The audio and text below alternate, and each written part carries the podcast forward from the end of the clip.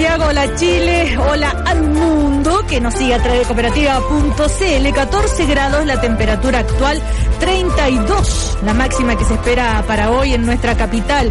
En Arica la máxima será de 25 grados. Atención, Concepción con una máxima también de 25 grados. ¿Qué pasa en eh, Puerto Montt? 18 grados la máxima. Miren que hace calor en Chillán, ¿ah? sube el termómetro en Chillán, qué raro, 31 grados. Pero llovió hace unas semanas atrás. llovió Eugenio una- Guzmán, uno- así es, ¿cómo estás? Bien, bien, ¿y tú? ¿Y te mojaste con esa lluvia? No, no, no, si no estaba, pero... pero Ah, ¿y cómo sabes que llovió? Bueno, porque uno tiene parientes. Ah, ya, como se sabe que ahora hay 31 grados. claro. Se le mojó el ganado. Es que yo no le creo a Eugenio Guzmán por eso. Claro. Eh, yo siempre desconfío, por eso le hago esa O sea, ya, pero no sigamos Sí. con el bullying. Primero el bullying de aquí... Que perdió, perdió la U. Perdió la U. Perdió la U, claro, y Eugenio Guzmán es fanático de la U. Eh, David Morales, eh, secretario nacional de Democracia Cristiana, ¿qué tal? ¿Cómo estás? ¿Cómo estás, Cecilia? Bien. Un saludo a todos los. Eh, A todos tus seguidores, a todos tus todos- fans. A todos los auditores. sí. También tiene fans, eh, Osvaldo Andrade, ¿no es cierto? Muchos, muchas, muchas. Buenos días. Buenos días. Anduve, anduve en Puente Alto y le mandaron muchos saludos. ¿Ah, sí? Sí, sí. ¿En serio? Sí, lo recuerdo. Mira, ¿ves? No Ve que tiene sus seguidores. Y le damos también la bienvenida a Alberto Mayol, eh, es eh, integrante del eh, Movimiento Democrático Popular, del Frente Amplio. Eh, ¿Cómo te va, Alberto? Muy ¿Qué buenos tal, días. Cecilia? ¿Cómo estás? Que ahora te vamos a tener los martes porque Sí. le cambiaron la hora de, eh, de clase a, eh, A Fernando, Fernando Atria. Atria, entonces tengo- hay que hacer unos cambalaches acá en, en el primer café. Sí. No, no, no es fácil a veces. Llamamos a la Facultad de Derecho a ser eh, más, más flexible, más flexible. Nosotros, Bueno. La USAC Ah. tuvo que compensar los, los defectos de la Universidad de haberse Chile. tomado la facultad. ah, No tomar tiempo. La facultad de Derecho ya se la habían tomado de toma. Ya.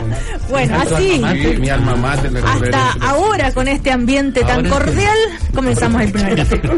El primer café en cooperativa presentan WOM y su red 4G de Arica a Punta Arenas. Y posgrados Universidad Alberto Hurtado, un grado más de pensamiento.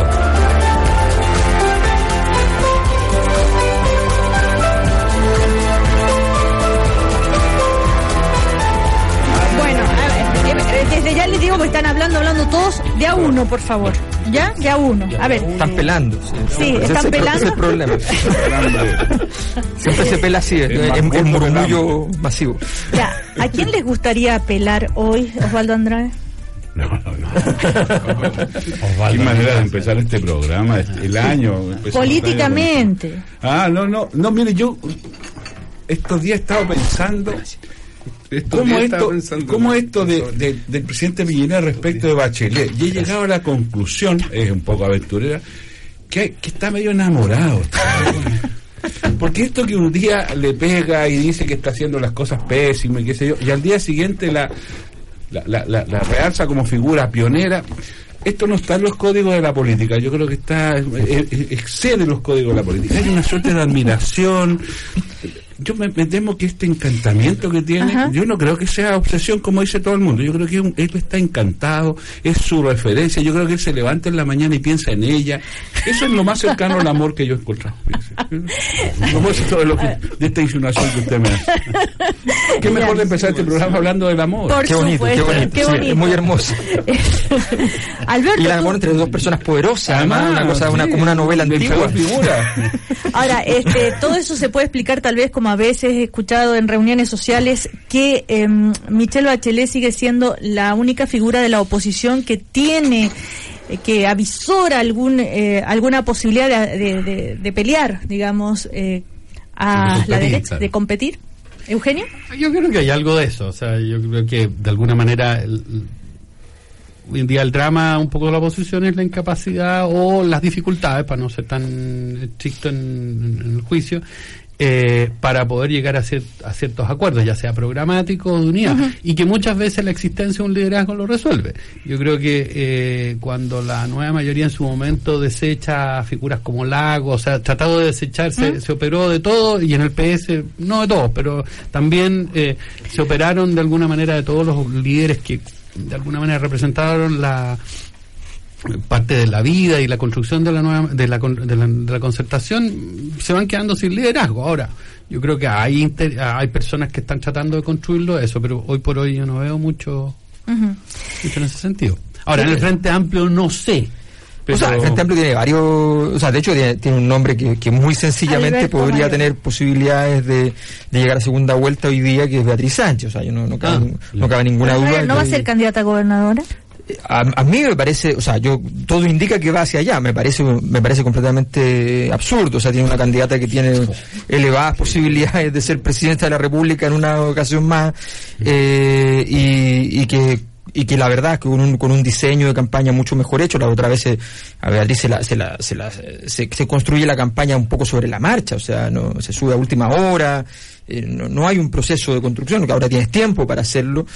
La verdad es que la, probabilidad de, de, tenerla de presidente es, muy elevada, me parece muy muy absurdo que, que además uno, uno no puede jugar con los cargos así como, mira, esta persona como fue candidato presidencial exitoso puede ser también alcalde, gobernador, diputado, senador, creo que hay que tener un poco de, orden, pero, pero bueno, pero eso significa que en la oposición existen nombres, no son muchos, eso es cierto, no hay una, no, hay una gran cantidad de nombres, a veces eso es mejor también, eh, y, y, la derecha eh, tiene un par de nombres, pero tampoco tiene, tiene nombres que, que marquen un, abanico eh, demasiado interesante. Yo creo que, yo creo que la, la próxima elección, más por los efectos de ambos lados, va a tender a ser eh, cerrada. La derecha tiene una opción, sin duda, pero va a tender a ser, eh, a ser menos, mucho más competitiva de lo que se suele decir. se habla muy fácilmente como... Pero me dejas decir una, cosa muy, pequeña. Pero a diferencia del 2011, yo tengo la impresión de que en el 2011 había bastante consenso, tanto las encuestas lo señalaban, ¿no es cierto?, eh, respecto a que Bachelet indiscutiblemente iba a ser la candidata y por lo tanto permitió mayor orden dentro del bloque.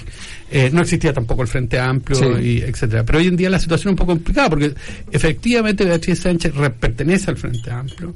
La nueva mayoría tiene que, o la ex nueva mayoría va a tener que buscar, o, tendría que haber algún tipo de entendimiento y no hay ese liderazgo hoy en día de Bachelet. Entonces, yo te digo, está un poco más. Oiga, nos estamos adelantando mucho, ¿no? Con esto de candidatos y todo. De hecho, eh, se le preguntó al presidente. Pero Piñera, la norma. Eh, sí, es la norma, ¿no? El amor. Eh, una, estamos hablando, David, estamos hablando del amor. Despierta, del amor.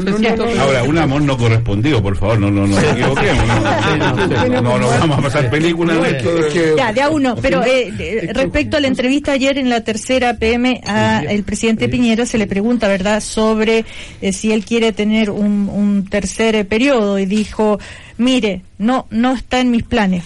No cerrado, no está en mis planes. ¿Qué parte no está clara? Eh, cuando le dicen, bueno, usted, eh, los políticos pueden decir muchas cosas, presidente, usted lo sabe. Es verdad, pero no está en mis planes, insiste. Pero bueno, a, propósito que ya se empieza a hablar de las próximas elecciones, la ciudadanía dice, por favor, estamos recién un año de gobierno, resolvamos lo que tenemos que resolver. Eh, y quería terminar mm. con Alberto, hacerle una, lo que decía de Beatriz Sánchez, lo que dijo mm. el presidente. tal vez es eso lo que pasa en el Frente Amplio. Yo le diría al Frente Amplio que lo que no debe pasar es que uno sea un eterno adolescente sin causa. El Frente Amplio está en búsqueda de esa causa y hasta ahora no basta la rebeldía. A ver, yo creo que, que si, hay alguien que, que carece de, de, causa última en el mundo, se llama Sebastián Piñera. O sea, no es muy difícil encontrar a alguien que tenga menos causas claras en la, en la vida y que un día puede decir una cosa y otro puede, día puede decir otra.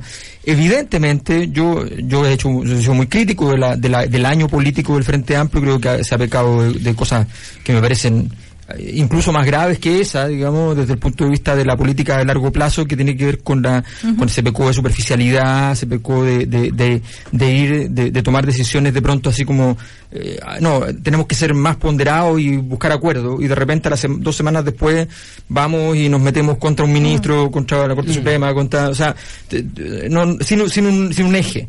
Eso, eso hay que mejorarlo radicalmente, yo creo que hay conciencia en el Frente Amplio de aquello pero, pero indudablemente, eh, no, o sea, pensemos simplemente que, que, vivimos en una época de, de, de, gran incertidumbre y de, y de gran confusión. Y eso es lo que ha permitido, en el fondo, la existencia de, de políticos como como Sebastián Piñera. O sea, en, la misma época que la gente estaba criticando mucho al mundo empresarial por una serie de cosas, resulta que elige a Sebastián Piñera. Eso tiene, tiene explicaciones sociológicas eh, en procesos de que se llaman de anomia, que, en fin. Entonces, yo creo que el presidente tiene que ser más prudente en ese tipo de, de, comentarios.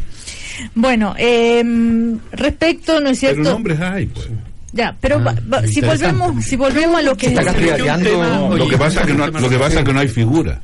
Ah, ese es el problema. Porque una figura, perdona, una figura. Osvaldo Andrade. Cuando no hay oposición, sería bueno en algún momento hacer el, balance del gobierno, porque este es un gobierno que juega de solitario y aún así pierde. ¿Ah? Esto lo va, eh, bueno, sucede, hay casos. Hagamos la cita al Fortín mucho. Claro, hay muchos casos que, es lo más. Pero, pero figuras hay, o sea, nombres hay un montón, que se yo, en todos lados. En la oposición me refiero. Pero como no hay oposición son nombres, son nombres. Lo que necesitamos es figuras que, ya que la oposición y los partidos son incapaces de construir un espacio de entendimiento básico, qué sé yo, necesitamos figuras que ayuden eso. En eso Bachelet fue un factor, como bien dice hace un rato atrás. Pero hoy día eso no existe, pero, pero no, hombre, hay, podemos hacer una larga lista, hombres, mujeres, de todo tipo. Hay algunos que se levantan todas las mañanas pensando que hay que hacer para ver cómo va. Eso ocurre en todas partes. Eh, no, si, si volvemos a lo que está pasando por, estos días, eh, eh, esta polémica que se está instalando sobre ampliar las atribuciones a carabineros en el control preventivo de identidad. Lo habrán leído, ¿verdad?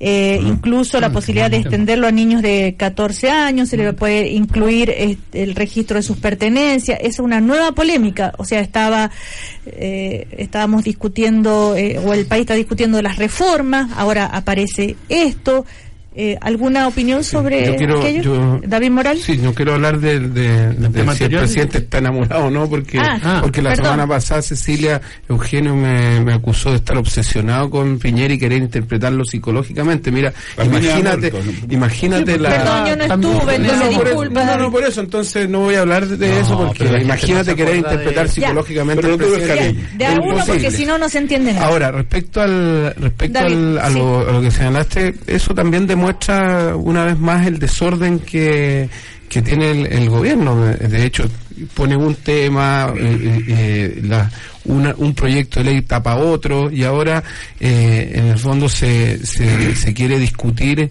se quiere discutir entregarle más atribuciones a carabineros que puede ser algo que a lo mejor puede ser que, que sea popular en la encuesta no sé pero pero hoy día con la crisis que tiene carabineros de credibilidad también eh, en el fondo empezar a discutir eh, este este proyecto creo que que en, definitiva marca un, error más del gobierno en esta en pero en el tema de fondo qué les parece esto de la posibilidad de estas atribuciones para el control eh, no es cierto y que este se puede efectuar a personas de 14 años ahí están viendo, a 14 o a 16, es decir, cuando este control de identidad preventivo eh, si el carabinero o la carabinero eh, eh, considera que es necesario, le dice, a ver, ábrame la mochila, muéstreme su cartera, eh, y, e incluso también en los autos, el control policial, podrían también decirle, ábrame el, baúl. Sí, lo que pasa es que en un momento, yo, yo me voy a dejar la piscina al tiro, Cecilia. En, en, tiempos de normalidad, obviamente que puede ser que puede ser algo que que, que puede ayudar en la labor policial. Yo estuve en, seguridad en la intendencia y efectivamente muchos de la, muchos muchos de los recursos en favor de, la, de las personas que se detenían en las marchas, por ejemplo, con las molotov, se caían precisamente porque no se daban todos los todos los requisitos que establecía que establecía la ley. Esto permitiría efectivamente poder controlar de mejor manera, pero cuando tenemos una institución tremendamente cuestionada, precisamente por la falta de criterio de muchos de sus funcionarios, eh, discutir esto eh, en este momento creo que, que va a complejizar el debate más que más que ayudar a resolver un problema. Sí, eh, Alberto. A ver, hay, hay, dos temas. Uno es que es evidente que esto no tiene nada que ver con el tema de fondo desde el punto de vista de la acción del gobierno. O sea, el gobierno, el, Sebastián Piñera es muy hábil en una cosa que podríamos llamar el populismo táctico. Él no es un populista a 24 horas, pero cada vez que tiene un problema sale con una cosa que es popular y que intenta, donde intenta cambiar el, el, eje de la discusión, que puede ser hasta ir a Fantasilandia con los nietos, puede ser cualquier cosa. Y a veces incluso bromear sobre sí mismo. Eh, y en este caso sale con un tema que divide al, país en dos y un poquito más a favor incluso, y, que, y que efectivamente la gente tiene la sensación de que eso sirve. Eh, la, la, sensación de que las cosas sirven en seguridad es una sensación muy habitual en todo el mundo. Eh, la pregunta que uno debe hacerse es si acaso eso vulnera otros derechos o si produce dinámicas sociales que son eh, inadecuadas. El control de identidad existió en todo un proceso que fue evaluado por estas mismas autoridades y por las otras autoridades de la concertación como una mala época en términos de delincuencia. O sea, aumentó la delincuencia mientras hubo efectivamente el control de identidad tal como existía antes y como se está buscando tener ahora. Eh, luego se sacó, la delincuencia siguió moviéndose eh, en, en, alza, no mucho, pero en alza, eh, y luego se quiere volver y lo más probable es que no cambie la, cifra. Entonces, la pregunta es, ¿en qué parte se nos, perdemos de que volvemos a sobre aquellos temas que están, que están superados cuando efectivamente la, problemática de la delincuencia en Chile esta tiene que ver con otras dimensiones, es resorte de otro tipo de, análisis, eh, requiere otro tipo de intervenciones y esto evidentemente no sirve. Ahora, efectivamente, hay, que, hay, un, hay un criterio que hay que instalar también como exigencia carabinero. Yo me dedico a la, a, la, a, la, investigación científica, no a la investigación policial. Pero como investigador en ciencia, eh, uno no le anda obligando al mundo a que te entregue los datos. Sea, yo no puedo andar diciéndole a la gente, oiga, compórtese de una manera tal que yo lo pueda medir, por favor. Cuando alguien que hace investigación policial anda pidiéndole al mundo que se comporte de manera tal que sea fácil investigar, es que no sabe hacer su trabajo. Seamos bien claros. O sea, en, Inglaterra, después de los atentados del metro, tuvieron que eh, inventar mecanismos a través de las cámaras para que los computadores puedan detectar movimientos erráticos de personas y a partir de los movimientos erráticos de personas poder determinar si hay un aumento de la probabilidad de que haya una bomba en el metro. Eh, eso no significa que sea fácil significa que es tan difícil que hay que inventar toda clase de procedimientos. Los países que tienen mejores mecanismos de investigación no son aquellos que tienen más derechos para las policías, sino que son aquellos que han hecho el trabajo. Entonces un carabinero va a ir a, buscar una mochila sin saber si esa mochila tiene algo, una aguja en un pajar. O sea, eh, y en vez de tener un carabinero que dijo, no, yo lo vi allá, eh, lo seguimos, lo vimos cómo estuvo llenando lo de molotov allá, y lo seguimos, y lo otro, es distinto.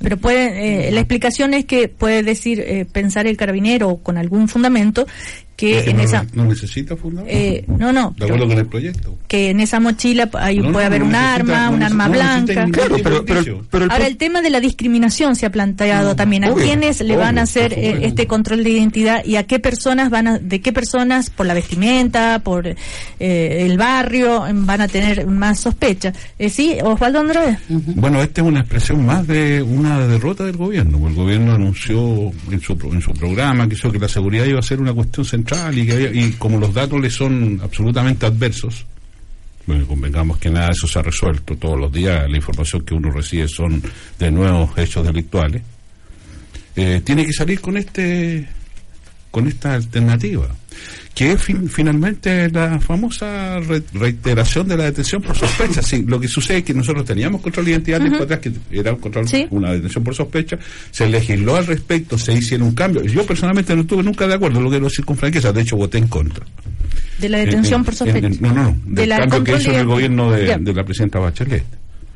Eh, y ahora nuevamente volvemos al punto. Y, la discusión que se quiere provocar es, porque esto es, popular, y tanto así que usted alcancé a escuchar en la propia cooperativa la intervención de los auditores que manifestaban su disposición favorable en este sentido. Eh, y, probablemente la discusión va a ser, y, si son 14, ¿por qué no 12? ¿Ah? Si, hay que aparecen cosas con 12 años, ¿por qué no vamos a 12 derechamente? Y así no, no evitamos esta discusión de años más, años menos. ¿Sabes lo que pasa? Que después de ver el video ayer de la Araucanía con Carabinero, yo no me atrevería a darle ninguna facultad más a Carabinero. eh, a propósito del tratamiento que se le hacía al menor que estuvo... Ah, el, menor que, este, acá acompañaba a, yo de verdad que encuentro que, que... O sea, hagamos primero la modificación de carabinero, retomemos las condiciones de una institucionalidad razonable, normal, bien estructurada, con respeto a los derechos humanos, y después, después entonces discutamos qué nuevas atribuciones se pueden llegar a propósito de esto. Y lo, lo segundo, que cuando se habla de cuando, se habla en, lo vigente que tiene que haber algún indicio se trata de que en consecuencia el control tenga una cierta razonabilidad tenga un cierto fundamento que, que al carabinero no se lo per se ¿eh? porque se le tincó ¿eh? tiene que porque cuando entramos en el ámbito del le tincó ¿a quiénes van a ser los objetos de esto? los cabros que andan con tatuajes, los que andan con el pelo largo, las comunas populares. Si usted viera las estadísticas de cuántos cortes de identidad se hace en las comunas populares versus las comunas más ricas, por decirlo, ¿Mm? es brutal la diferencia. Entonces, además, esto tiene un marcado tinte clasista. Entonces yo creo que, la solución es peor y, me la explico por qué.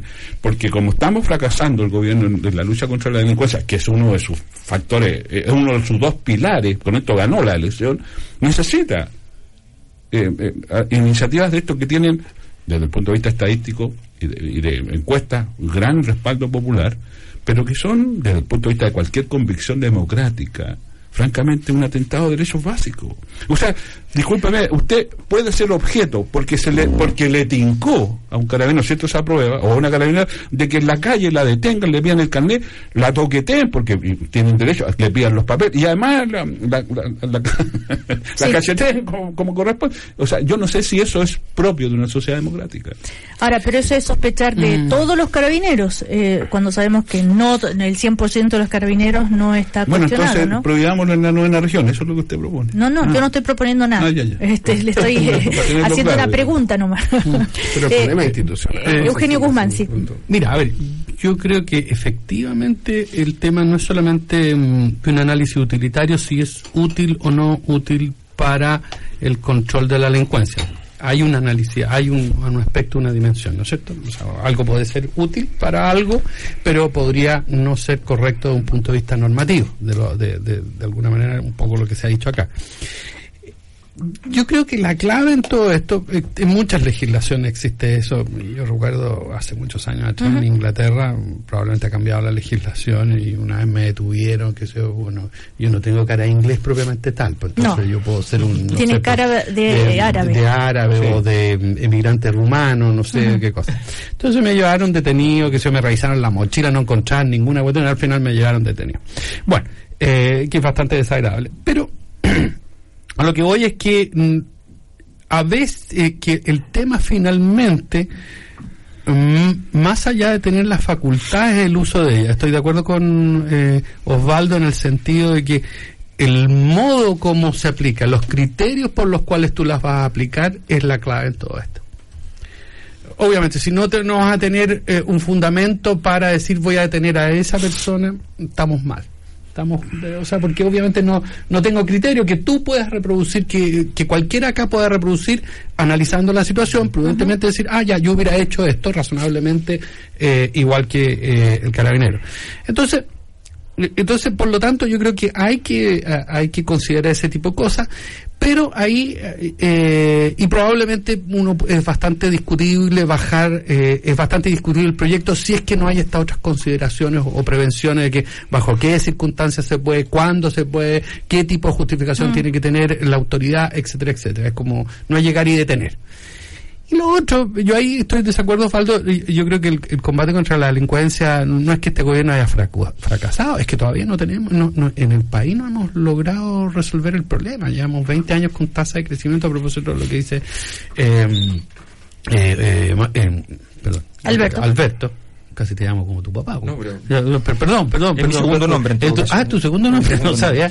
Ya, eh, eh, y tú ves que las tasas se mantienen crecientes y estables, puede que haya periodos de mayor crecimiento y otros menor, pero finalmente ahí están. Hay un problema muy complejo de, resolver.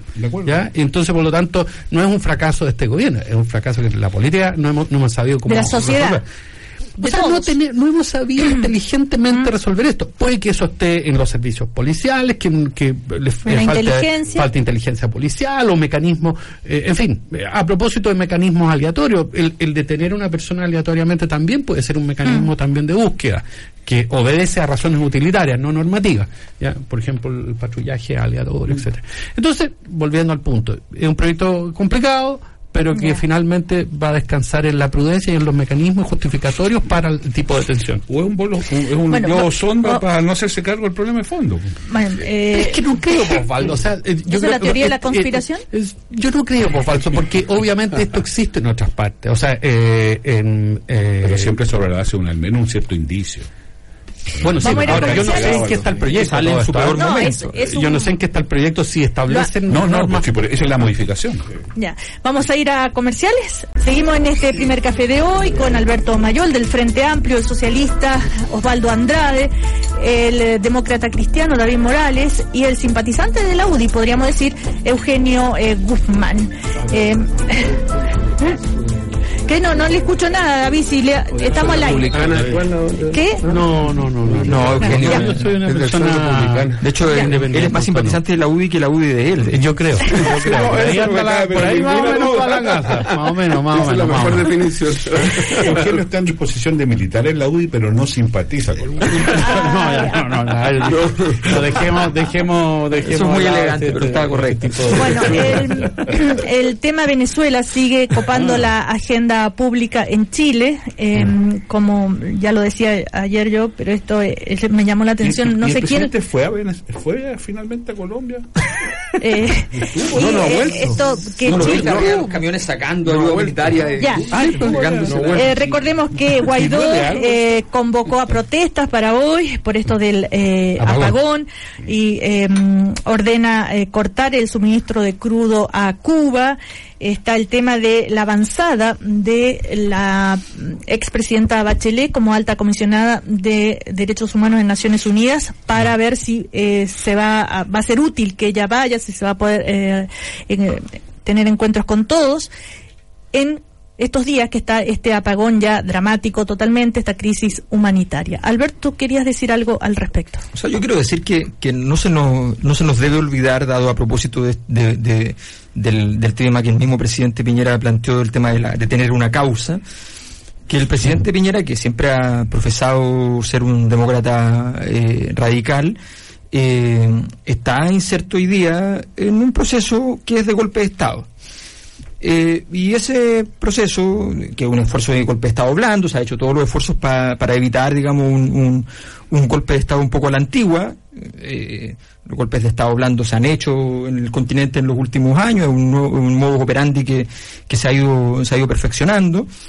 Hasta el momento ha sido, todavía está en, está en proceso de asfixia al, al, gobierno de, de Maduro y ese y, no debemos olvidarnos entonces que está ese proceso en marcha y que el presidente em, fue a, una, a un festival de ayuda humanitaria que no tenía ningún sentido porque él mismo, o sea, la vergüenza, para que tengamos nociones, es que él, Chile donó 100 millones de pesos. O sea, si alguien se imagina lo que significa en ayuda humanitaria 100 millones de pesos, es que es nada. Un presidente que persigue 100 millones de pesos. O sea, el presidente Piñera no invertiría 100 millones de pesos en un buen negocio jamás lo haría, hace con negocio mucho más grande.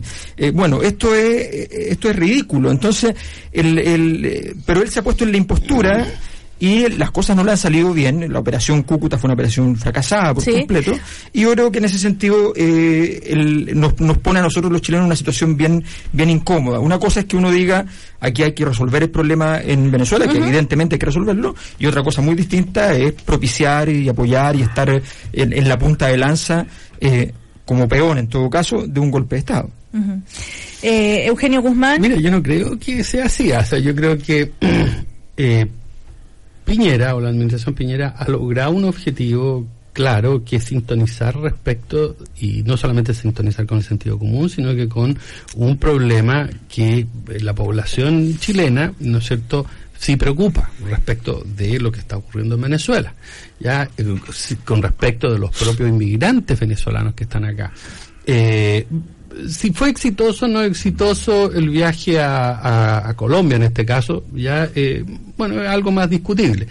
Pero Eso, eh, pero yo creo que sí tuvo el impacto que tenía que tenía que tener. Segundo, yo no creo que cuando tú tienes un grupo de países que han hecho declaraciones al respecto, eh, no creo que tú estés mal acompañado, sobre todo las características de los países que hoy día están pidiendo eso. En tercer lugar, yo te diría, yo tengo la impresión de que cuando uno analiza el caso venezolano y, por ejemplo, la acción que ha tenido, ¿no es cierto?, la Cámara de Diputados respecto para evadir ese tema, para hacer una condena explícita, porque es un asunto bastante complicado, o sea, o sea, ¿quién podría hoy día defender lo que está ocurriendo en Venezuela? ¿Quién? ¿Ya? O sea, son pocos, bueno, Jadwe, ya, Jadwe, se entiende. PC, Cuba, etcétera, está ahí prácticamente. Pero ¿Quién podría defender eso? Y no lo ha hecho. Y en ese sentido, el, el gobierno... de, ahí a un golpe, un paso, digamos. De acuerdo, de acuerdo. Pero de ahí, entonces, ha dejado un espacio abierto tremendo para que el gobierno capitalice eso. Y yo creo que ha sido un error de la oposición. ¿ya? Ha sido un error. Ya, eh, entonces, desde ese punto de vista, yo creo que ha sido exitoso. O sea, yo, yo creo que si tú, más allá de lo que dicen las encuestas, sino que también el sentido común, lo que está pasando en Venezuela es inaceptable. O sea, no, no lo puedes aceptar. Pero, Ahora, se, pero se metió en la tesis de que habían quemado la ayuda humanitaria y, y resultó bueno, falso. Bueno, todos, todos, todos, todos. No, fue, no, no, si todo, se acuerda que fue un, salió, eso fue por una denuncia periodística en el New York Times. Sí, ayer, cuando se demostró que, era un partidario de pero eh, todos Guaidó. estaban eso. no, pero por error fue un partidario de Guaidó que tira una molotov. Claro, pero todos creyeron que había sido eh, lo contrario, ¿me entiendes? Tú no, no, es un, un asunto que intencionalmente. una molotov a, la, a los de la Guardia Nacional. Claro. por eso digo. Claro, porque y por está, error pero llegó. sí, claro, ¿no? pero, a la Guardia pero, está, por supuesto, pues, eso es practicando. Ya, este, sí, David Morales. Cecilia, yo creo que Eugenio tiene una habilidad para dar vuelta a las cosas y para y para y para eludir las, tus preguntas y, y lo, para eludir los, tus preguntas y lo y el tema de fondo. Porque, porque aquí Claro, porque aquí, lo, porque aquí el problema que hay es que más allá de la condena que a, esta altura es bastante, es bastante, hay bastante consenso respecto a la dictadura de Maduro, el tema no es ese. El tema es que lo que ha hecho el presidente Sebastián Piñera es comprometer gravemente la imagen y la historia y la tradición seria de Chile en materia política internacional. Y eso es el tema de fondo.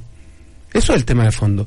La obsesión del presidente Piñera de querer, de querer sacar partido de una situación en la cual la mayoría estamos de acuerdo, eh, ha hecho que Chile quede muy, muy, muy mal parado desde el punto de vista de su política exterior. Y además demuestra las incapacidades del canciller que todos las conocemos desde el día en que se eh, desde el día en que lo designaron con canciller y lo único que ha ocurrido en este ya un poco más de un año o justo un año eh, es, eh, es ir en definitiva confirmando las incapacidades del canciller y además esta obsesión del presidente de querer figurar lo que ha hecho es dejar en muy mal pie a Chile. Y eso creo que es lo, lo de fondo. Lo otro es tratar de, de cubrir de maquillar una situación en la cual estamos todos de acuerdo. pero David ¿por qué? o sea yo no sé yo, no sé quizás tú tienes antecedentes que nosotros o yo al menos no conozco pero, tú crees que, tú crees que ganamos algo como país en el viaje del presidente a Cúcuta por ejemplo. de, todas maneras yo te digo al, haber al haberle eh, eh, la movida táctica, decir, mire, presidenta Bachelet o expresidenta Bachelet, usted la eh, como alto comisionado de derechos humanos. Que ver si estamos hablando de Piñera pero, ya, ya uno, por favor. Ah, pero escucha, el amor, el amor es más fuerte. Pero eh, escucha, David, mira, entonces, algo grado en ese sentido de decir, mire, ¿sabe qué más? Usted no ha hecho nada en materia. Entonces, obviamente, desde un punto de vista internacional, obviamente, eso le, le da créditos, le da réditos. Entonces, hay que yo, yo, te digo, más allá del aspecto partidario, yo creo que las movidas, tanto tácticas o estratégicas, si es que hay algo más de fondo de Piñera en este aspecto, yo creo que han surtido efecto. Más allá de, la evaluación que uno puede decir, no, pero ¿cuál es el objetivo? ¿Que surta, ¿Que surta efecto y le sirva a Chile, David, o ayudar a Venezuela? ¿Tú crees que, lo estaría haciendo si eso sirviera para Cecilia, es que eso es lo que a mí me preocupa, porque, porque si nosotros tenemos una preocupación genuina por lo que pasa en Venezuela, en definitiva, lo que habríamos intentado es tratar de, no, de ah, resolver ah. el problema. ¿Y cómo? De resolver el problema, porque este problema no se va a resolver si no es por la vía diplomática. Y resulta que el presidente de, un Estado de, de Chile vaya, se presta para un show que no resuelve nada, que no resuelve nada, que es más, agrava la crisis y a juicio nuestro también lo que hace es afirmar la posición de Maduro. Lo que el show de Cúcuta y todo lo que se ha hecho. En, el fondo, el piso a Guaidó? pero es que más allá hay que quitarle el piso a Guaidó. Guaidó está en una posición. No, no, yo no estoy sugiriendo eso. No lo Naciones, lo que Naciones Unidas reconoce a Maduro como presidente. Claro, bueno, pero, ese es uno de los problemas. Precisamente ese es un problema. Pues. Sí, eh, eh, Osvaldo Andrade, y a ver si pasamos a otro tema.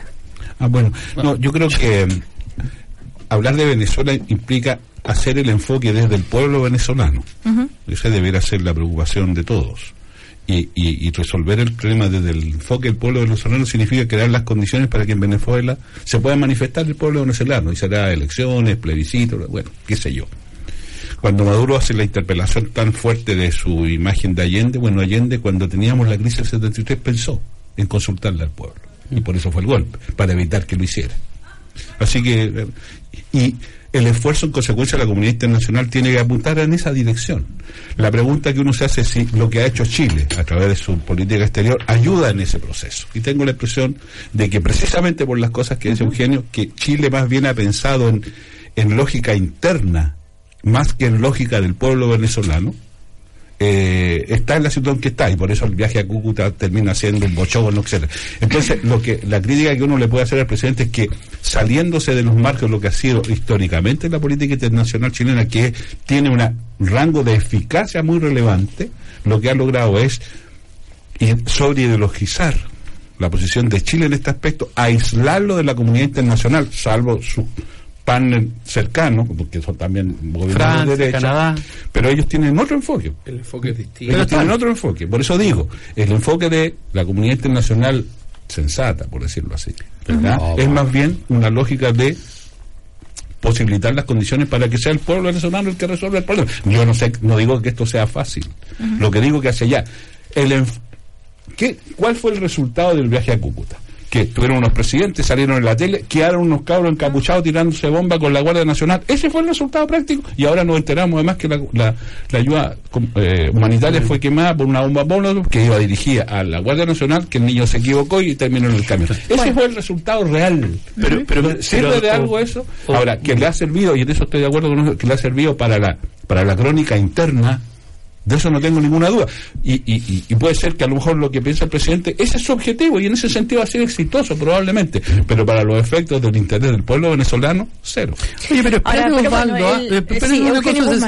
pero espera, Osvaldo, esa eh, no, me voy a ir. no te vayas, por favor. Gracias. Pero esa sensatez de la que tú hablas, ¿ya?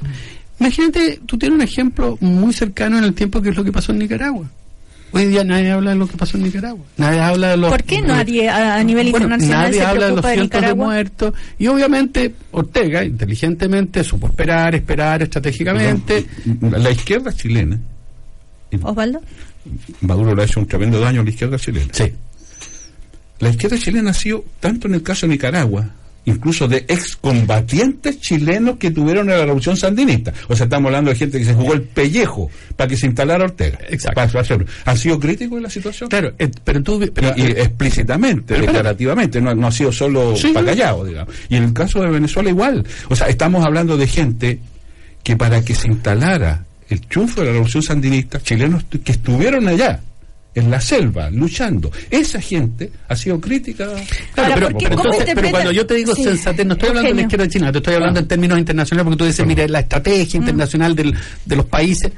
Bueno, se demostró que no se hizo nada con Venezuela, y ahí está Venezuela, ahí está Ortega, a pesar de las críticas, Nicaragua, valiente, Nicaragua, perdón, a, pesar de las críticas. Entonces, yo creo que el tema de Venezuela, más allá de si ciertas estrategias re, eh, reditúan, que yo creo que siempre reditúan internamente, en todos los países tú no vas a hacer una acción que no te va a redituar interna, políticamente interna, en, lo interno, pero si, si no hay presión constante, es el caso venezolano no se Los procesos de solución de este tipo de problemas no son procesos cortos, son procesos largos, y por eso el requerimiento que se le hace a la condicionada creo que era completamente desusado.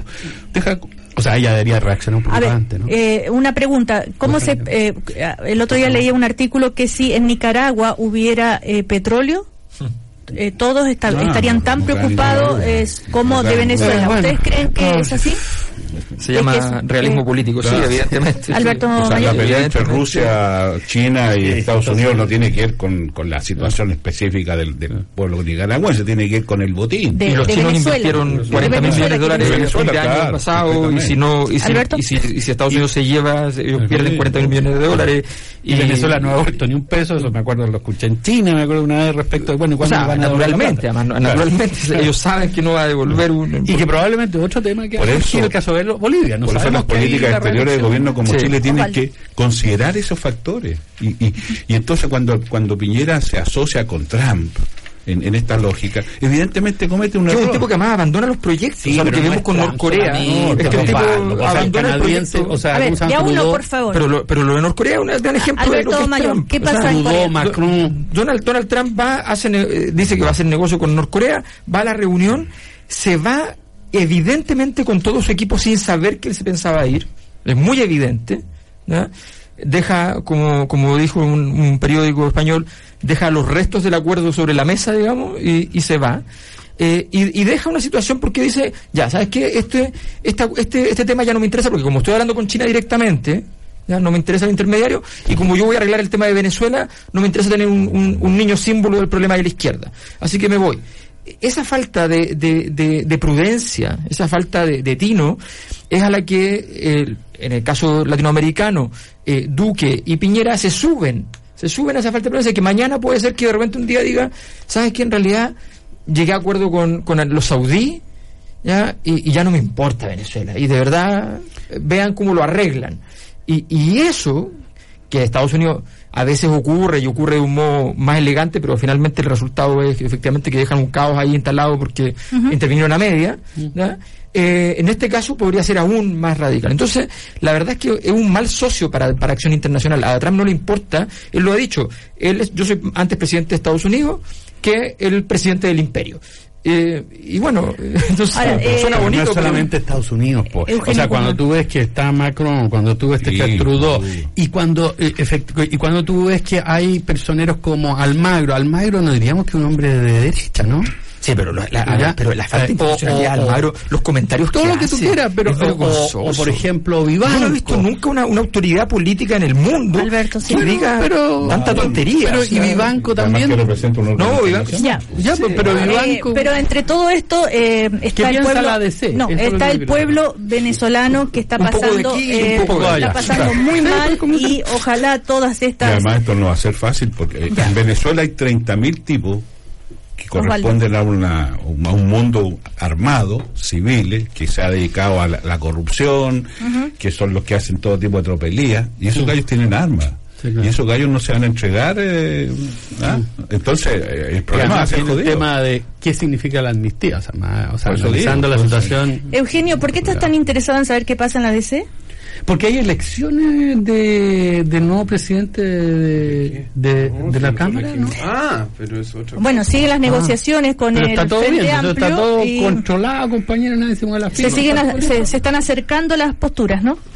O sea, eso está, está el secretario, esa, el secretario nacional de democracia ahí cristiana. su carácter de duda Eugenio. No, está todo controlado. No no no porque porque una elección pues están marcadas dejen, dejen hablar a David dejemos hablar a David. La, la negociación está radicada en la cámara como corresponde y, y, y, nosotros tenemos una posición y el Frente Amplio hizo un planteamiento respecto a cuatro puntos que nosotros compartimos pero nosotros hemos dicho que primero hay que cumplir el acuerdo administrativo y después nos sentamos a hablar de todos los temas que, quieran. ¿Por qué le llaman acuerdo administrativo? Yo me gustaría... Merecía de contenido. Ah, ya. O sea, no tiene contenido, es como eh, vamos, pero vamos juntos, no pero no importa. Vamos juntos, pero no somos, no somos, y ahora, no somos ahora que el planteó unos puntos para dar un acuerdo político, un poquito más. Entonces dice, no, pero cumplir el acuerdo administrativo, que en el fondo pásennos la pelota pero sin hablar de nada.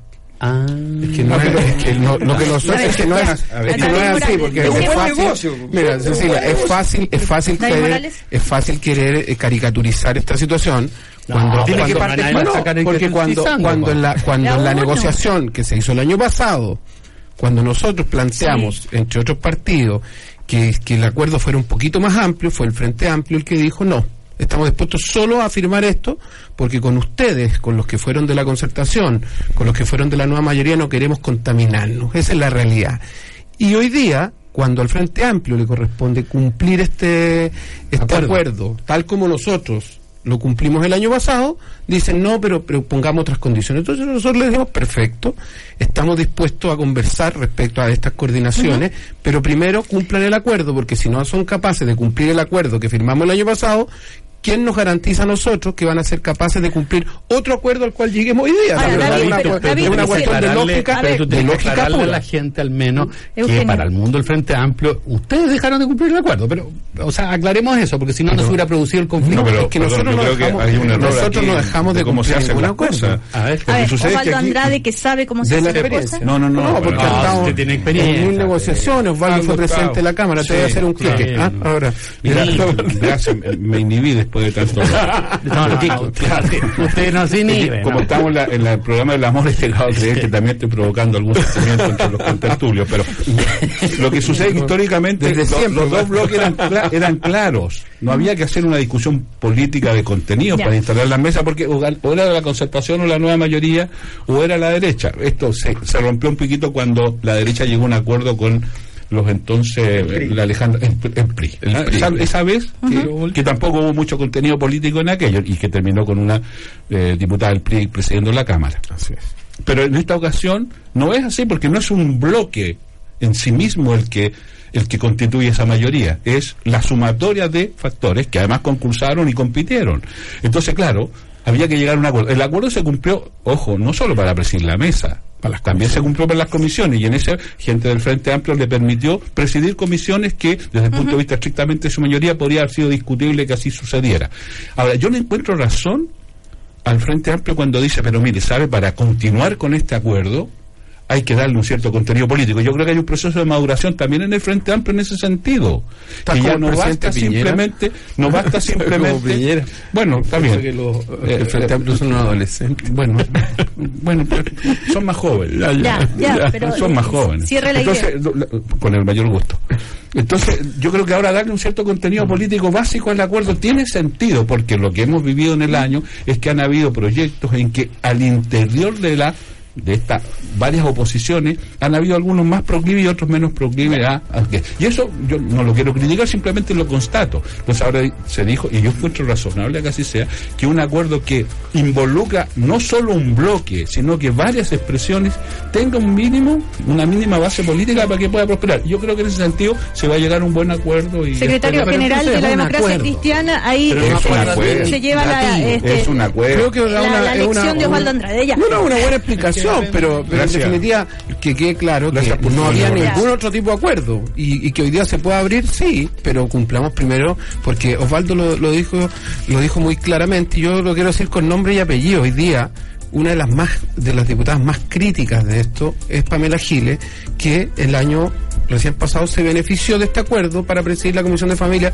porque si no, nunca podría haber presidido ninguna comisión. Entonces, hoy día aparece, eh, aparece entretenido salir criticando cuando ya te, ya te aprovechaste de una de un acuerdo y hoy día el acuerdo no te gusta cuando tienes que cumplir. No, pero solo decir una cosa muy simple. lo digo muy simple. Una cosa muy simple. Alberto Mayor. La crítica que hizo el Frente Amplio sustantiva respecto a lo que ocurría con la S es una crítica que además tiene una larga trayectoria histórica y yo sé que, que la gente del Partido Socialista es, más es más abierta a tolerarlo, pero hay que decirlo. La, la DC la DC muchas veces, muchas veces, muchos proyectos vota con la derecha o al menos se parte en dos y, le y al partirse en dos le entrega los votos suficientes para aprobar. Yo, entonces, frente a eso, naturalmente que ha habido pasar un malestar de decir, oye, no, ¿somos un acuerdo o no somos un acuerdo? Es que no puedo dejar pasar Por eso quiere que sea administrativo. Es que no puedo dejar pasar eso. Sí, la tolerancia los cuando, cuando el Frente Amplio en el 70% de los casos vota con el gobierno, es por el bien de Chile. Y cuando lo hace la democracia cristiana es porque entrevista con el gobierno. Eso es inaceptable.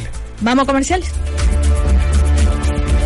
Seguimos en este primer café con Alberto Mayol del Frente Amplio, el socialista Osvaldo Andrade, eh, Eugenio Guzmán, eh, que él es de la derecha en Chile, y... Em, David Morales, secretario nacional de la democracia cristiana. Eh, eh, hay otros temas, eh, aparte de todo lo que está sucediendo en este minuto, pero las reformas que se están discutiendo, los proyectos y esto, que si, que si van a aprobar la idea de legislar o no, la reforma tributaria, que si el presidente dice que la oposición no colabora, en fin, ta, ta, ta, ta, ta, ta. Entre todo eso también está la reforma laboral. Son tres reformas muy importantes, laboral, tributaria, y eh, la de pensiones. Y Osvaldo Andrade estaba leyendo esta mañana que va mm, desde el Partido Socialista han creado una comisión para que asesore a los eh, parlamentarios socialistas sobre este tema. ¿Qué pasa con esta reforma laboral en un día como hoy que sabemos, por ejemplo, dio el cierre de eh, la fábrica de zapatos Guantes? Bueno, a propósito de lo que conversábamos un momento atrás, en el PS y en su bancada asumieron de que efectivamente poder construir oposición significa no solo hacer declaraciones, sino que ponerle un poco de contenido a la, a la, conducta. Y de ese punto de vista, eh, eh, generar condiciones de un trabajo legislativo amplio de la oposición podría mejorar nuestro, nuestras performance en el Parlamento y en general en la política. Y en ese ámbito se inscribe este, este esfuerzo. Eh, de, de, invitar desde la bancada a, personas que hemos tenido alguna responsabilidad en distintos ámbitos para poder colaborar en esto. En dos dimensiones. Uno, hacernos cargo de, lo, de la de las propuestas del gobierno y otra hacernos algunas propuestas, algunas ideas. Por ejemplo, y a propósito de guantes, en Chile hace alta falta hace rato un procedimiento para el despido colectivo. No existe. Antiguamente había, había un trámite previo a un despido colectivo. Y todos esos años que usted, e incluso usted ha sido ministro del Trabajo, ¿por qué no se logró? Buena pregunta. Lo he dicho en otras ocasiones en este mismo programa. ¿Usted quiere que lo reitere? Sí. Porque a veces no tuvimos fuerza ni convicción suficiente. Tan simple como eso. Eh, para ser franco. Y, como a veces de la necesidad algunos hacen virtud, nos fuimos quedando en la inercia de muchas cosas. Volviendo al punto, pero haber reiterado la respuesta que le he dado en otras ocasiones, eh, vuelvo al punto. Entonces, el, gobierno intenta tres grandes proyectos. Uno, la que acaba de presentar, que es la reforma al CENSE, que, que tiene algunas dificultades, particularmente en el ámbito de las pequeñas y medianas empresas. Una reforma, una contrarreforma respecto a lo que fue la reforma de Bachelet, sobre la base de, en teoría, resolver algunos nudos que quedaron pendientes, pero sobre la base más bien de generar condiciones para los grupos, volver al tema de los reemplazos, volver al tema de las adecuaciones necesarias y los servicios mínimos, y una reforma que apunta eh, a la adaptabilidad laboral de forma tal de generar condiciones para flexibilizar el mercado de trabajo, especialmente en el ámbito de la jornada. Entiendo que esos son los anuncios en general del gobierno. Quiero advertir que el gobierno en materia laboral hasta ahora no ha hecho nada en todo este año. Nada, cero. Eh, salvo proyectos que venían de antes. Pero tal vez no era necesario. Eh, habría, que preguntarle al gobierno, no, no me atrevo yo a, a, tratar de pesquisar, más aún cuando hay consideraciones sentimentales en todo esto. Entonces, parece que hablamos del amor, entonces es muy difícil el análisis de, solo los ritos de la política. Pero quiero, advertir que lo de Guante no es la primera experiencia que tenemos durante esta administración en ese sentido. Un gobierno que además prometió mejorar los niveles de empleo. Sucedió algo similar en esta empresa en San Antonio. Y tuvimos otra experiencia al respecto. Entonces, no es, no es, no es y, claro, y lo de la remolachera, ¿eh? o sea, eh, eh, hay una situación de falta de previsión en estas cosas, porque estas cosas se saben con cierta antelación y desgraciadamente estas cosas quedan finalmente entregadas a la relación de los trabajadores con, con su empresa y el gobierno al final entra para por la vía de buscar subterfugio como la capacitación, cosas por el estilo. Y el último comentario, solo decir lo siguiente. Mire, en materia de adaptabilidad, esta no es una novedad, pero la diferencia que tenemos es que como la relación laboral es una relación desequilibrada, siempre hemos pensado, nosotros, la, gente de la izquierda, es que se puede hablar de estas cosas siempre y cuando los actores de la conversación sean equilibrados y por eso hemos dicho adaptabilidad pactada con el sindicato. En eso tenemos una discrepancia de fondo con la derecha. Pero, sí, eh, Eugenio Guzmán. Eh, hay algo que a mí me cuesta un poco entender. Es, si puedo ayudarte, eh, esa es la idea que me ayuda. es que ¿por qué se, se, está, eh, se, amenaza, ¿no es cierto?, con ni siquiera aprobar en la comisión proyectos de reforma al gobierno, y ya se han manifestado en otros casos, cuando si el tema es avanzar, ¿no es cierto?, y dado que la oposición tiene mayoría en ambas cámaras, es factible, ¿no es cierto?, negociar cosas como esta que tú mencionas que no sea que el despido colectivo, que tú mismo reconoces que no había convicción y fuerza, ¿no es cierto?, para hacerlo. ¿Por qué se rechaza incluso la idea de legislar? No, entiendo, ah, sobre todo cuando tú tienes mayoría en ambas cámaras. O sea, no, no sé si no sé si lo lograré, pero trataré de hacer el no tenía convicción ni fuerza. Bueno, en cierto modo. Lo, que pasa es que solo se ha anunciado esto respecto a la reforma tributaria. En ese ámbito se ha planteado. Quiero contarte, para que tú veas cómo son las cosas de la vida, que en la administración anterior de la presidenta Bachelet, la derecha, en casi 20 proyectos votó en contra de legislar. Ya, pero supongo que no hay un acto de venganza. No, no, no, nada de eso. eso está fuera de la política. Por favor, no han tratado tan mal que ya la venganza no, tiene sentido. No, no Han pasado demasiados años para la venganza. Lo que te quiero transmitir es que para que veas que no es una conducta solo que se le pueda adjudicar a esta oposición. Y lo segundo es que en materia tributaria tenemos un problema, y es que hay iniciativa exclusiva del Ejecutivo. En consecuencia, la capacidad que tú tienes, aunque tengas mayoría en el Parlamento, de poder generar condiciones para el acuerdo en el Parlamento, tiene una dificultad. Y es que la oposición, aunque tenga mayoría, no tiene posibilidades formales, legales, de poder introducir mociones o, indicaciones, porque todas serían inconstitucionales. Entonces, queda uno entregado a la sola voluntad del Ejecutivo. Por eso es que la negociación hay que hacerla antes de la votación de la idea de legislar. O sea, mientras antes que se vote la legislar no se llegue a un acuerdo, es muy difícil hacerlo después. bueno, eso está... Pero, a ver, pero espérate, tú estás... A ver, Eugenio. Eh, o sea, ok, entiendo entiendo tu explicación. Ya, gracias. Con eso me siento satisfecho. no, necesariamente me tienes que creer. No, no, no, no, te creo, te creo. Lo que pasa es que no, no entiendo, eh, es que a pesar de que tú digas es más difícil, no significa que no se puede, porque obviamente mm. siempre tú cuando eres mayoría tienes la herramienta como precisamente para rechazar un proyecto, aun cuando esté eh, en, las comisiones. pero el o sea, por lo tanto, es posible hacerlo. más allá de, los mecanismos está el tema de fondo y para la ciudadanía en qué va a mejorar la, su vida con ah, una reforma, en fin. y, Eugenio. Es que yo me temo es que acá va a haber una especie de, de, de, conflicto, de, de gallito, en términos de que por un lado la oposición va a decir no, todo o se resuelve acá y si no nada, y para lo cual supone ciertos acuerdos previos, y el gobierno por otro lado va a decir, mire, ¿sabe qué más? Los voy a acusar de tal o cual cosa. Entonces, eso no va a significar avance.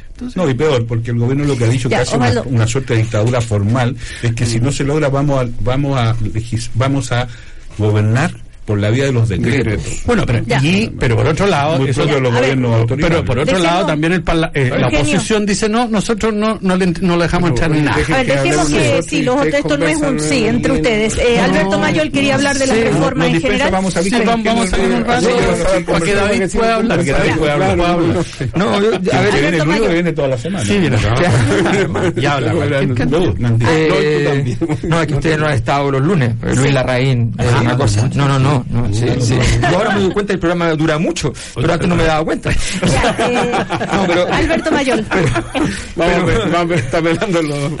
No, no, no, lo pelo con, con, una descripción. Con ya le vocía. Eh, entonces, el, a ver, primero, el proceso de reforma, eh, a mí me llama mucho la atención porque está bien, las oposiciones dicen muchas cosas cuando están en oposición, eh, pero hay que tener cuidado. El gobierno hoy día, se, eh, recordemos simplemente que cuando era oposición a Michelle Bachelet, ¿qué dijo?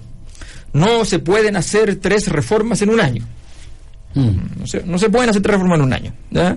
Eh. como si estuviera escrito en la Biblia, no se puede hacer mm. como si no hubiese hecho 15 Pinochet, pero, pero, no se puede. Habían condiciones un poco distintas. Entonces, pero efectivamente no se pueden hacer tres reformas en un año. Claro, pero lo diga, los que estaban a cargo de eso es, interesante.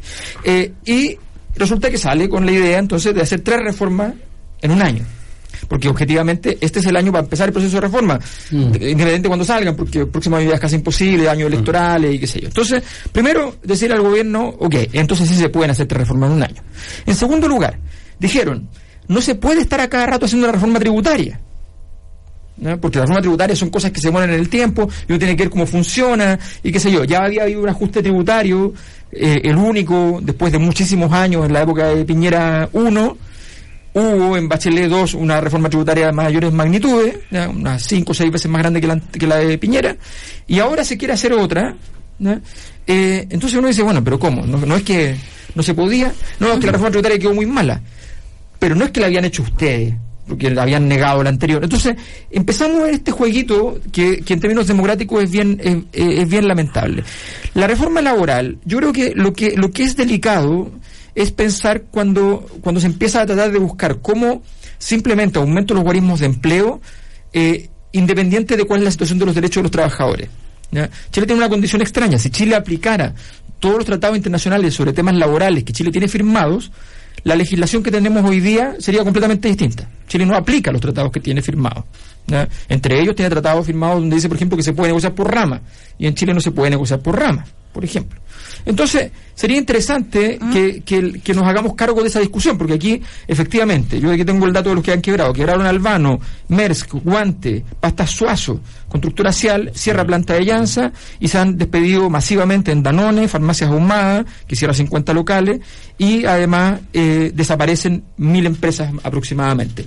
Ese, ese es el, en un ciclo en el cual efectivamente entonces, ¿qué es lo que está pasando? No es que aquí el país está yendo abajo, no, el asunto que está pasando es lo que pasa normalmente con gobiernos de derecha que se produce un proceso de concentración, es decir, la plata que no se recauda aquí, porque estamos con crecimiento económico, se recauda en otro lugar.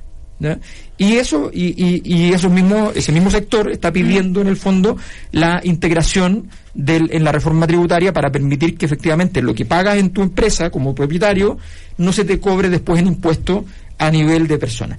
Esa situación me parece bien grave y ese es el problema de fondo de las reformas, que tienen que ver nuevamente con, un, con una búsqueda de captura, consolidación y acumulación de los sectores que sabemos que en Chile tiene, tienen más. En una circunstancia que hay un examen que hay que hacer, ¿eh? por ejemplo, de por qué Chile tiene, qué sé yo, la ley de pesca, donde siete familias, lo hemos repetido mil veces, se llevan sin pagar un peso, sin pagar un peso, a perpetuidad, se reparten el mal. O sea, ¿qué país hace eso? Me pueden decir, ¿en qué país ocurre una cosa así? Eh, una los ríos.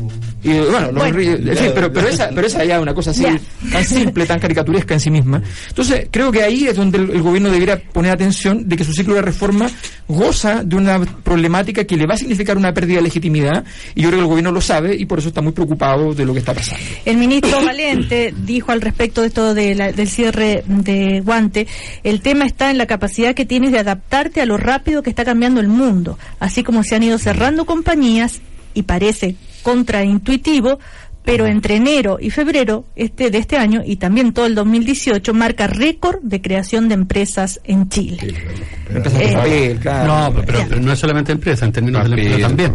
o sea, o sea, o sea podemos eh, dijo, es mala cosa, pero, pero, oye, pero, ¿cómo ha crecido si acá no sé, por las que, que disminuyó y además con el último y, comparado con el con el crecido también la fuerza de trabajo y ha crecido el empleo. El aumento de la venta de novelas. Ya, en todo caso, eh, dijo también que es una mala cosa, por supuesto, esto que ha sucedido, pero es obligación de las empresas adaptarse a los cambios. David Morales. Yo me acordé de una frase que, que decía mi abuelo, que era un hombre del campo. Miente, eh, ¿no? no, no, miente, miente que algo queda. Aquí, sí, sí, y eso es porque en el fondo aquí lo que se hace es tratar de confundir, es tratar de confundir.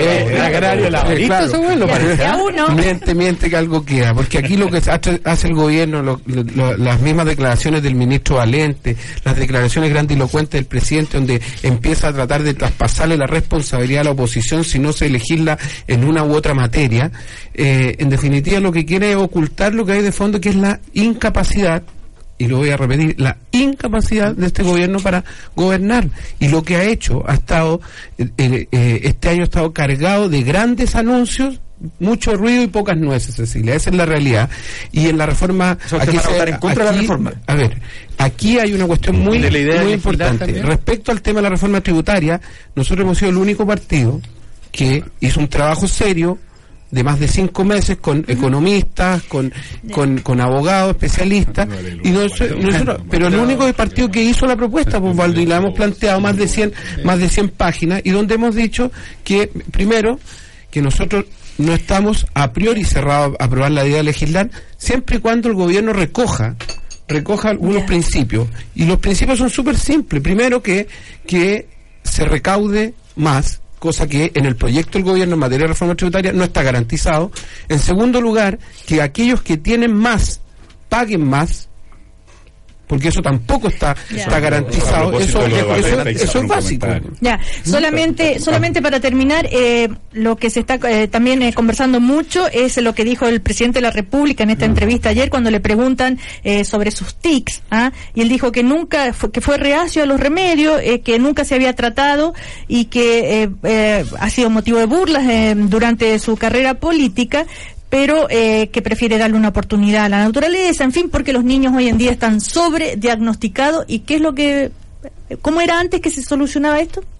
Acuérdense que hoy día los niños les dan, ¿cierto? Los mandan al psicólogo, les dan todo tipo de... Sobrediagnosticado. Sobrediagnosticado. En mis tiempos, iba una patada en el traste y, era el mejor y santo remedio. Y además gratis.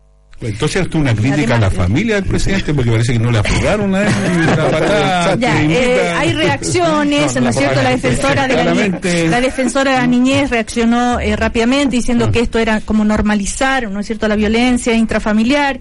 Em, también eh, el diputado Boric dice la naturalización de la violencia en la infancia, critica al presidente de la República. Muy breve, una reflexión está pasado de moda, pues Cecilia. Eso el lenguaje está pasado de moda, el presidente está pasado de moda y por eso tenemos los problemas que tenemos en Chile. Pues. el lenguaje está pasado de moda. Sí, pues el lenguaje, el estilo, eso da cuenta de una persona que no es capaz de sintonizar con la realidad de los tiempos. Y eso es grave. Eugenio Guzmán. Es interesante, David, ¿eh? esta cosa que siempre, le, gusta, siempre le gusta una pinta pero, de, dos Eugenio, pero, una eje uno, nosotros la democracia cristiana, y eje oye, dos, pero opina de lo que dijo el, presidente. El presidente. Eugenio, una frase porque tenemos... Eugenio, Eugenio. ¿Terminó, don David? ¿Qué opinas de la frase? Ya, nada más. es interesante, vuelvo a repetir, es interesante como David siempre logra, nosotros los demócratas cristianos y, es como los conservadores antiguos. Eugenio, y la segunda cosa es básicamente eh, decir que el gobierno es incapaz que sea. Mira, yo creo que mm, hoy, día no es no, no, parece como aceptable decir esto del traste o cualquier forma de, agresión. Ahora yo lo entiendo también en el contexto en que dice y también eh, eh, y y ojo, también respecto al tema más de fondo, el sobrediagnóstico es feroz en Chile. ¿Ya? Y el tema del bullying a los que tienen TIC también. Sí, eh, un, comentario, general respecto a, lo del presidente, francamente a esta altura me da lo mismo. Solo quiero decir que respecto de todas las políticas que vengan ahora en adelante, la dimensión de género es una cuestión central. Y en consecuencia, la reforma laboral, la reforma tal, y todo la ah, consideración de los temas de género hoy día es inevitable. Alberto, sobre la frase del presidente. yo creo que yo creo que es lamentable que, que, se banalicen los temas. Yo creo que está, muy bien que se hable del sobrediagnóstico. Una cosa es eso y otra cosa es decir, terminar diciendo santo remedio es parte del problema. O sea, el problema es decir, eh, eh, porque evidentemente hay un sobrediagnóstico y eso no implica que santo remedio uno le pega una pata en el poto a un cabro chico y se acaba el problema. Una información de que el tiqueta correa que se usaba para las mujeres. Sí, pero un sí, también. Okay, estamos este, dando una dimensión. Eh, pero es el presidente y el presidente tiene que decir con cuidado, por eso los poderosos hablan poco. Mira el emperador de Japón habla solo para su cumpleaños. Eugenio Guzmán, David Morales, Alberto Mayol y Ojalá Andrade. que, eh, que les vaya muy bien, hasta la próxima. Gracias. El primer café en cooperativa